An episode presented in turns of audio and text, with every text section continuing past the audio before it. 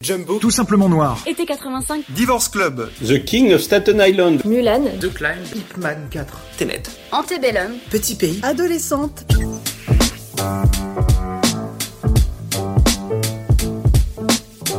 Jumbo qui sortira le 1er juillet parce que c'est le premier film de la réalisatrice Zoé Wittock, parce que c'est le grand retour de Noémie Merlan un an après Portrait de la jeune fille en feu de Céline Sciamma, et surtout parce que c'est une histoire singulière, unique, comme on en voit rarement, l'histoire d'amour entre une jeune femme et un manège dans une fête foraine. Salut toi, ça te va si je t'appelle Jumbo C'est vraiment tout ce qu'on souhaite voir au cinéma, une histoire passionnante, déroutante, mystérieuse, c'est vraiment tout ce qu'est Jumbo, et j'ai hâte d'aller le voir quand il sortira.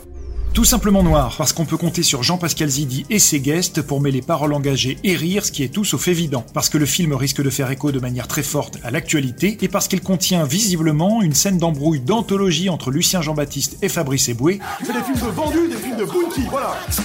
Et ça dit là et une discussion politiquement incorrecte et donc savoureuse entre Ramzi Bedia et Jonathan Cohen. C'est pas une super ambiance. Tiens, j'invite à mon anniversaire 5 imams, on va pas Oh mettre là une là, ambiance de ouf. Non, c'est vrai, en termes d'ambiance. Bref, cette comédie, elle va faire beaucoup parler, et surtout, elle va faire du bien. été 85 parce que c'est le tout dernier opus de François Ozon, génie prolifique du cinéma français qui n'a pas son pareil pour varier les genres, les tons et pour nous surprendre. Il le fera sans nul doute avec cette romance à la fois solaire, un peu dramatique, peut-être même toxique, entre deux jeunes hommes que l'on devine ambigus et très passionnés. Salut beau mec. Toi et moi, on a des milliers de balades à faire ensemble. On, on se connaît que depuis ce matin. Pourquoi perdre du temps On est tous mortels. Rendez-vous le 14 juillet. Divorce Club 2 et avec Michael Youn, avec aussi Arnaud Ducret et François-Xavier Demaison. Salut toi. salut Tout simplement parce que cette comédie, Grand Prix au Festival de l'Alpe d'Huez, au vu de la bande-annonce, elle a l'air vachement drôle. Et moi en ce moment, j'ai plutôt envie de me marrer. The King of Staten Island de Judas Pato. Déjà parce qu'on aime Judas Pato et que ça fait longtemps qu'on n'avait pas eu de ses nouvelles. Knock knock Who's there? Not your dad. Sa dernière réalisation remonte à 2015, ça s'appelait Crazy Amy, ça fait longtemps. Ensuite parce que les premières critiques américaines sont carrément excellentes. Et enfin, le sujet. On dirait que Judas Pato est devenu beaucoup plus mature. Et ça, ça nous intéresse. Mulan de Nicky Caro parce que c'est le premier remake live action Disney qui me fait vraiment envie personnellement pour son respect de la culture et de l'histoire de la légende de roi Mulan, une héroïne forte et indépendante incarnée par Liu Yifei. Je suis roi Mulan. Je nous comblerai d'honneur.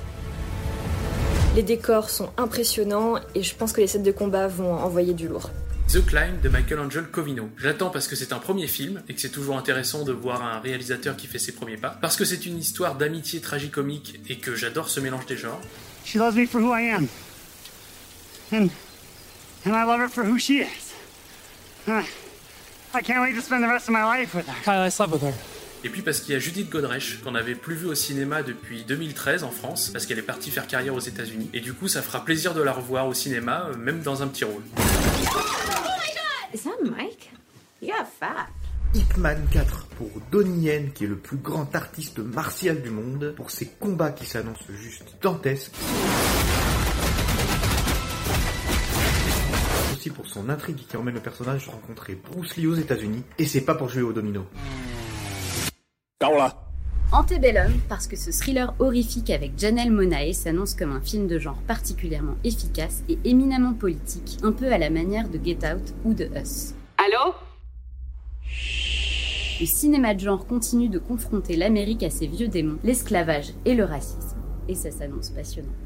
Petit pays. Parce que c'est l'adaptation de l'excellent roman de Gaël Faye, que cette version cinématographique s'annonce aussi belle, authentique et sensible, et sans doute plus brutale encore, et parce que le sujet... La guerre entre les Hutus et les Tutsis, c'est parce qu'ils ont pas le même territoire. Bah si, ils ont le même pays, ils ont la même langue, ils vont à la même église. Je sais pas pourquoi, là. Et bah à cause de leur nez.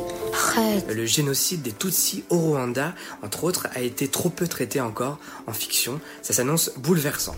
Adolescente, parce que ce film devrait justement nous replonger en adolescence. C'est un documentaire au long cours tourné sur plus de 5 ans qui suit deux adolescentes. Tu sais, quand on se reverra, on aura grave changé et tout, tu vois.